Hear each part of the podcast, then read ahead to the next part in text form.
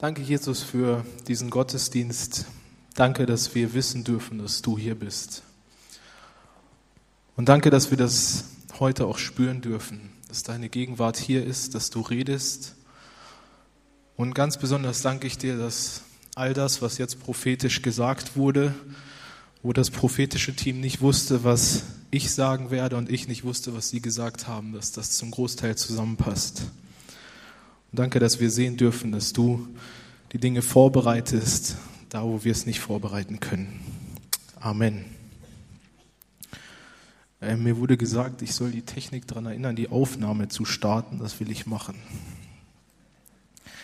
So, ich möchte mit ein paar Bibelstellen anfangen, die nichts groß miteinander zu tun haben, aber ihr werdet dann schon äh, mitbekommen, warum ich die vorgelesen habe. Jesaja 30, Vers 18. Doch sehnt sich der Herr danach, euch gnädig zu sein. Bald wird er zu euch kommen und sich wieder über euch erbarmen, denn er ist ein gerechter Gott. Wie glücklich können sich alle schätzen, die auf seine Hilfe warten. Micha 7, Vers 7. Doch ich verlasse mich auf den Herrn, ich warte auf seine Hilfe, ja mein Gott wird mich erhören. Lukas 7, Vers 20. Als aber die Männer zu ihm gekommen waren, sprachen sie, Johannes der Täufer hat uns zu dir gesandt und lässt dir sagen, bist du der Kommende oder sollen wir auf einen anderen warten? Römer 8, Vers 25. Aber wenn wir auf etwas hoffen, das wir noch nicht sehen, müssen wir mit Geduld und Zuversicht darauf warten. 2. Petrus 3, Vers 13. Wir alle aber warten auf den neuen Himmel und die neue Erde, die Gott uns zugesagt hat. Wir warten auf diese neue Welt, in der endlich Gerechtigkeit herrscht. Und wie ich gesagt habe, die hängen jetzt nicht sonderlich groß zusammen, die Bibelstellen. Aber was ja auffällt, und hoffentlich ist es euch aufgefallen, es geht ums Warten. Und wir befinden uns ja zurzeit irgendwie in so einer Wartestellung. Wir warten darauf, dass die Maßnahmen gelockert werden. Wir warten auf ein Nach-Corona. Und gerade heute, wir warten darauf, wann können wir endlich wieder mitsingen. Und irgendwie, du kannst ja einsetzen, was für dich gerade dran ist, aber irgendwie sind wir am Warten, am Warten und am Warten. Und ich selber habe in dieser Zeit so festgestellt, dass ich das Warten angefangen habe zu verwechseln mit dem Rumsitzen. Tatsächlich ist es ja so, wenn man wartet, sitzt man relativ oft. Aber warten ist nicht einfach nur ein Rumsitzen. Wenn ich irgendwo hinfahren möchte und ich bin an der Bushaltestelle und warte darauf, dass dieser Bus irgendwann endlich kommt, oder ich bin am Bahnhof und warte darauf, dass ein Zug kommt, dann ist es höchstwahrscheinlich tatsächlich so, dass ich irgendwie dort sitze, aber ich sitze nicht rum. Ich habe eine ganz andere Haltung. Ich habe die Haltung, dass gleich um die Ecke rum dieser Bus erscheint, dass gleich dieser Zug hier einfährt und ich einsteige und dass etwas passiert. Wenn ich rumsitze, dann sitze ich da und gucke vielleicht noch der Uhr zu, wie sich der Zeiger dreht, aber das war's. Und ich habe, als ich mich vorbereitet habe, so ein Bild gesehen, das wollte ich eigentlich zeigen, aber die Qualität war zu schlecht, deswegen habe ich den Text von dem Bild einfach abgeschrieben und das könnt ihr jetzt mal zeigen und mal lesen, was darauf steht. Josef wartete 13 Jahre, Abraham 25, Mose 40 und Jesus wartete 30 Jahre. Wenn Gott dich warten lässt, dann bist du in guter Gesellschaft. Und das kam mir in den Sinn und ich fand das sehr, sehr interessant. Und deswegen heißt meine Predigt heute, wartest du noch oder sitzt du schon rum? Und damit ihr euch das alle merken könnt, dürft ihr euch mal zu eurem Nachbar drehen und ihn das fragen.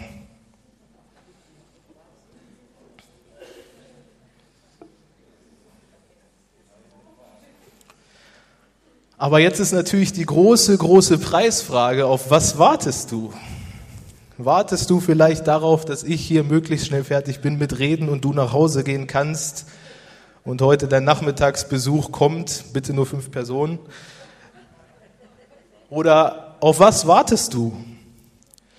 Und ich habe da so eine kleine Geschichte aus meinem Leben, die so ein bisschen deutlich machen soll, auf was ich heute hinaus will. Die meisten von euch wissen, dass ich in einer Bibelschule groß geworden bin. Also meine Eltern haben dort mitgearbeitet und auf einer Bibelschule hat das irgendwie so an sich, dass dort ein Haufen Christen zusammen sind. Und als ich so, ich weiß nicht, sieben, acht Jahre war, da gab es so eine Zeit, da war irgendwie bei allen Erwachsenen das Gefühl, heute oder morgen muss es eigentlich soweit sein, Jesus müsste wiederkommen. Und wenn man da groß wird, dann kriegt man das Ganze ja mit und man kennt auch die ganzen Geschichten über Entrückung und so weiter und so fort. Aber wenn du sieben, acht Jahre alt bist, kannst du das noch nicht so wirklich einordnen. Und wir haben ja in diesem Gebäude gewohnt von der Bibelschule. Das heißt, dort waren ja alles nur christliche Familien in diesem Mehrfamilienhaus. Und die meisten waren dann immer auch zusammen beim Essen gewesen. Die haben dort eine riesengroße Küche und kochen dort für alle zusammen und dann wird auch zusammen gegessen. Aber wenn ich von der Schule gekommen bin und das Essen ging irgendwie aus irgendeinem Grund länger, dann bin ich ins Haus reingegangen und es war niemand da. Und dann bin ich so durchs Haus durch und ganz oft bin ich dann in die Wohnung rein und habe in alle Zimmer geguckt, ist irgendwie jemand da? Mit so dem Hintergedanken im Kopf, hoffentlich, hoffentlich war nicht die Entrückung und ich war nicht dabei.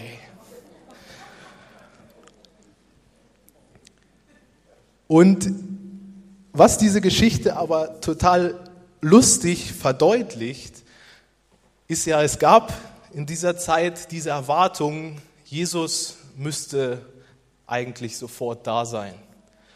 Und es sind ein paar Jahre vergangen und Jesus ist noch nicht wiedergekommen. Aber bei uns heute, in unseren Kreisen, muss ich schon sagen, fehlt mir das manchmal ein bisschen.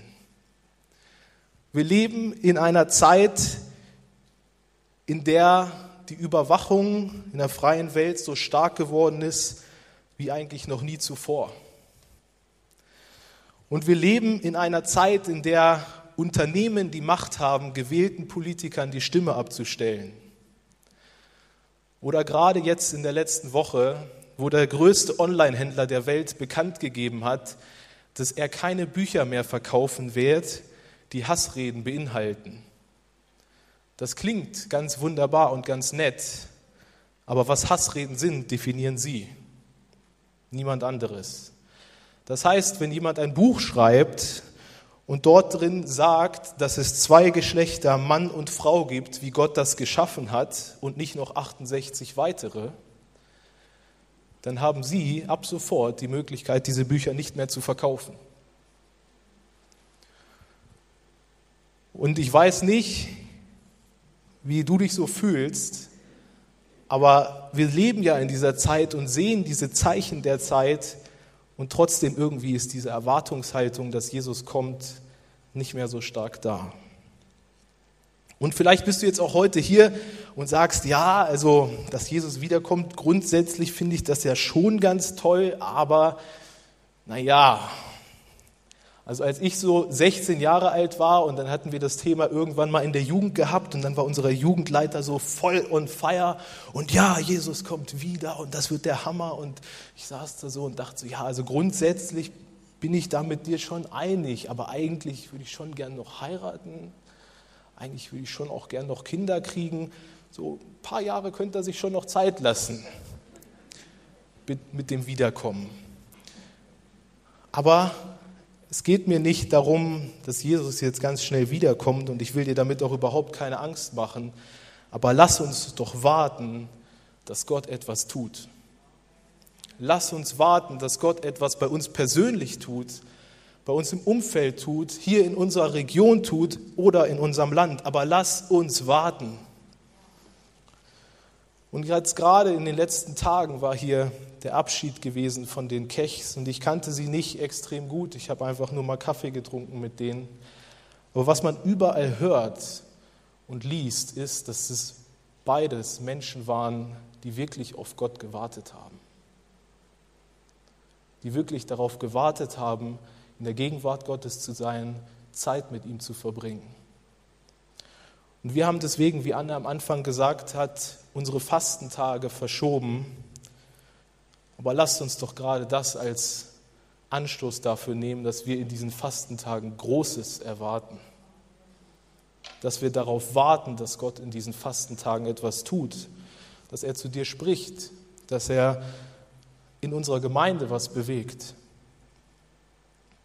Und das letzte Mal, als ich gepredigt habe, ich weiß nicht, ich werde jetzt nicht fragen, wer sich noch daran erinnern kann, was meine zwei wichtigsten Punkte waren. Ich habe über Josef gesprochen und Vergebung.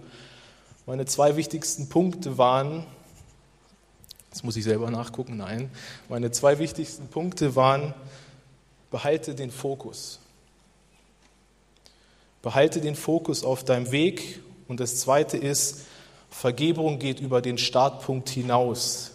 Ich hatte das kurz erklärt und hatte gesagt, warum geht Vergebung über den Startpunkt hinaus? Weil man am Ende, wenn man zurückblickt, sieht, dass sich der ganze Weg gelohnt hat.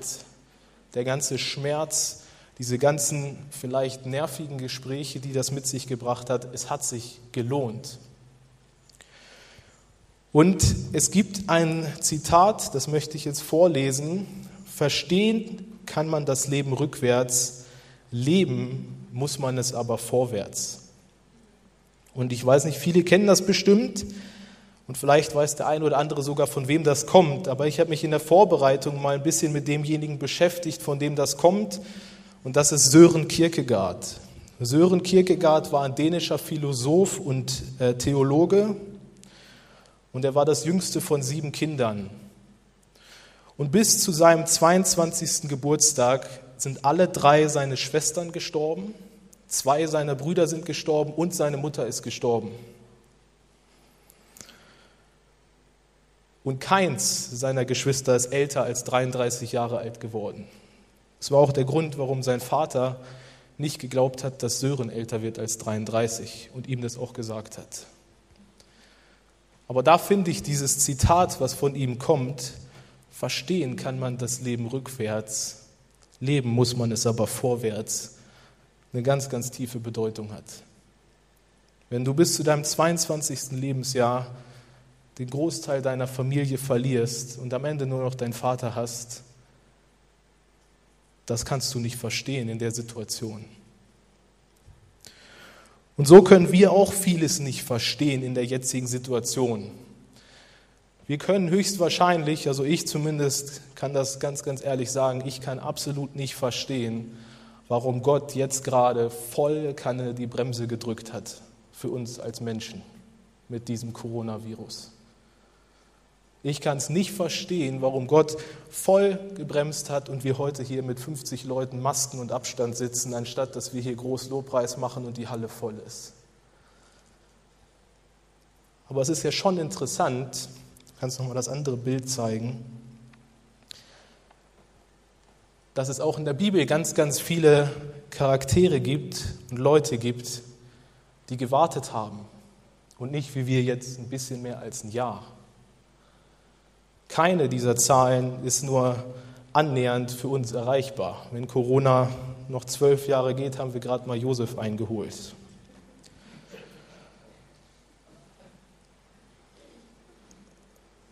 Und trotzdem lässt Gott uns warten.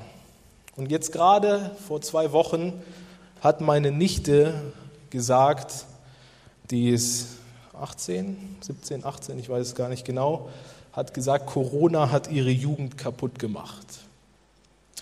Und ich will das überhaupt nicht lächerlich machen oder sonst irgendetwas. Ich bin absolut davon überzeugt, dass Corona die jüngere Generation wesentlich stärker trifft als die ältere. Aber was dazu noch kommt, ist, dass die junge Generation, und da schließe ich mich absolut mit ein, nicht gelernt hat zu warten. Die ältere Generation kennt das noch. Es gab Zeiten, da war in Europa nicht alles so ruhig. Es gab Zeiten, da hat der Welthandel nicht so prima funktioniert. Und es gab Zeiten, da musste man warten. Aber die jüngere Generation kennt das nicht. Es gibt vielleicht Dinge, die sind nicht bei mir zu Hause, aber die sind im Geschäft. Und wir müssen allerhöchstens zum Geschäft gehen und das kaufen. Aber wir müssen nicht mehr wirklich darauf warten. Oder gerade Früher musste man noch warten auf diese großen Filmpremieren und so weiter. Heute ist jeder Film mit den Streaming-Angeboten ein paar Klicks entfernt. Aber es ist ja schon sehr, sehr interessant, dass Gott selbst seinen eigenen Sohn 30 Jahre lang warten lässt. Jesus hat länger gewartet und hat noch nicht einmal gepredigt als ich. Aber was wir jetzt im Nachhinein sehen, ist ja, dass Gott diese Zeit offensichtlich gebraucht hat, Jesus vorzubereiten. Und ganz abgesehen davon, wäre Jesus irgendwie mit 18 losgezogen zum Predigen, hätte ihm wahrscheinlich in der damaligen Kultur kaum jemand überhaupt zugehört. Das heißt, Vorbereitungszeiten und Zeiten, in denen wir warten, sind kein Rumsitzen, sondern das ist aktiv ich warte darauf, dass etwas passiert. Ich warte darauf, dass Gott etwas tut. Und ich will diese Zeit nutzen, um mich vorzubereiten. Und deshalb möchte ich dich fragen, wartest du oder sitzt du schon rum? Wartest du darauf, dass Gott in dieser Zeit dich vorbereitet? Bist du bereit zu lernen, im Gebet vielleicht Riesen zu besiegen? Und wenn du es noch nicht bist, bist du bereit, es zu lernen? Und ich glaube, und das kam gerade so schön bestätigt vom prophetischen Team, wir sind in einer absoluten Zeit, wo wir warten, aber lass uns diese Zeit des Wartens nutzen fürs Gebet. Lass uns diese Zeit nutzen für Gebet. Wir persönlich, unser Umfeld, unsere Region, unser Land braucht Gebet. Und davon bin ich absolut überzeugt, wahrscheinlich zurzeit mehr als selten zuvor. Lass uns deshalb diese Zeit nutzen, zu warten. Und ich möchte zum Schluss noch ein Beispiel bringen aus der Bibel von David. David hat eine ganz schön lange Zeit in seinem Leben gewartet. Und was hat er gemacht in dieser Zeit des Wartens? Er hat die Schafe gehütet. Aber was hat er in dieser Zeit noch gemacht? Er hat gelernt, Harfe zu spielen. Und er hat gelernt, in dieser Zeit mit der Steinschleuder zu schießen. Und zwar nicht einfach nur, dass der Stein geflogen ist, sondern so, dass er genau treffen konnte. Und ganz, ganz interessant ist ja, dass beides, das Harfe spielen und das Steinschleuderschießen, ihm in seinem späteren Leben das Leben gerettet hat. Und zwar wortwörtlich. Das Harfespielen hat Saul beruhigt, als Saul ihn verfolgt hat. Und das Steinschleuderschießen hat Goliath besiegt. Vielleicht lernst du jetzt in dieser Zeit des Wartens nicht irgendetwas, was dir wortwörtlich das Leben rettet. Aber vielleicht lernst du in dieser Zeit des Wartens so zu beten, dass wenn in der Zukunft, und das wissen wir ja nicht, was die Zukunft bringt, wir leben das Leben vorwärts, aber wenn der große Kampf kommt, dass wir vorbereitet sind und dass wir in dieser Zeit des Wartens gelernt haben, den Riesen zu besiegen, der vor uns steht. Und äh, Misha und Beat, ihr könnt schon mal wieder nach vorne kommen. Und das Schöne ist, und damit will ich zum Abschluss kommen von heute, ist, wir sitzen ja nicht hier und warten darauf, dass irgendetwas passiert. Wir sitzen ja nicht hier und warten und warten und ja hoffentlich wird es irgendwie gut. Ich weiß nicht, ob du das kennst, wenn du so eine Zusammenfassung irgendwie vom Sport guckst oder so und guckst es mit irgendjemandem zusammen, ihr habt euch getroffen, meistens war das ja noch so vor Corona, ähm, und du hast irgendwie im Internet schon das Ergebnis gelesen. Und der andere weiß das aber natürlich nicht, weil ihr habt euch da noch nicht drüber unterhalten und das ist einfach so gekommen. Auf jeden Fall ist er felsenfest davon überzeugt, dass die Mannschaft gewinnen wird und ihr wisst, nee, nee, das Ergebnis ist anders. Und ich gebe das äh, ganz ehrlich zu, ich mache das dann gerne, dass ich sage, nee, nee, ich wette die anderen. Aber ich sage natürlich nicht, dass ich das weiß, sondern ich sage das einfach nur so, weil das Gewinn macht ja auch ein bisschen Spaß. Und das Ding ist ja, er hat das ja noch nicht gesehen. Das heißt, er ist ja felsenfest davon überzeugt, dass er jetzt diese Wette gewinnen wird. Aber ich weiß, dass ich schon gewonnen habe. Der muss es nur noch sehen. Und genauso ist es doch bei uns auch in unserem Glauben. Jesus hat gewonnen. Das ist gar keine Frage. Es ist überhaupt gar keine Frage, ob dieser Kampf irgendwie wie er ausgeht oder ob Gott uns irgendwie etwas geben möchte oder nicht. Gott will, Gott hat gesiegt, Jesus will und wir wissen es sogar. Aber wir müssen halt noch ein bisschen warten, bis es sichtbar wird.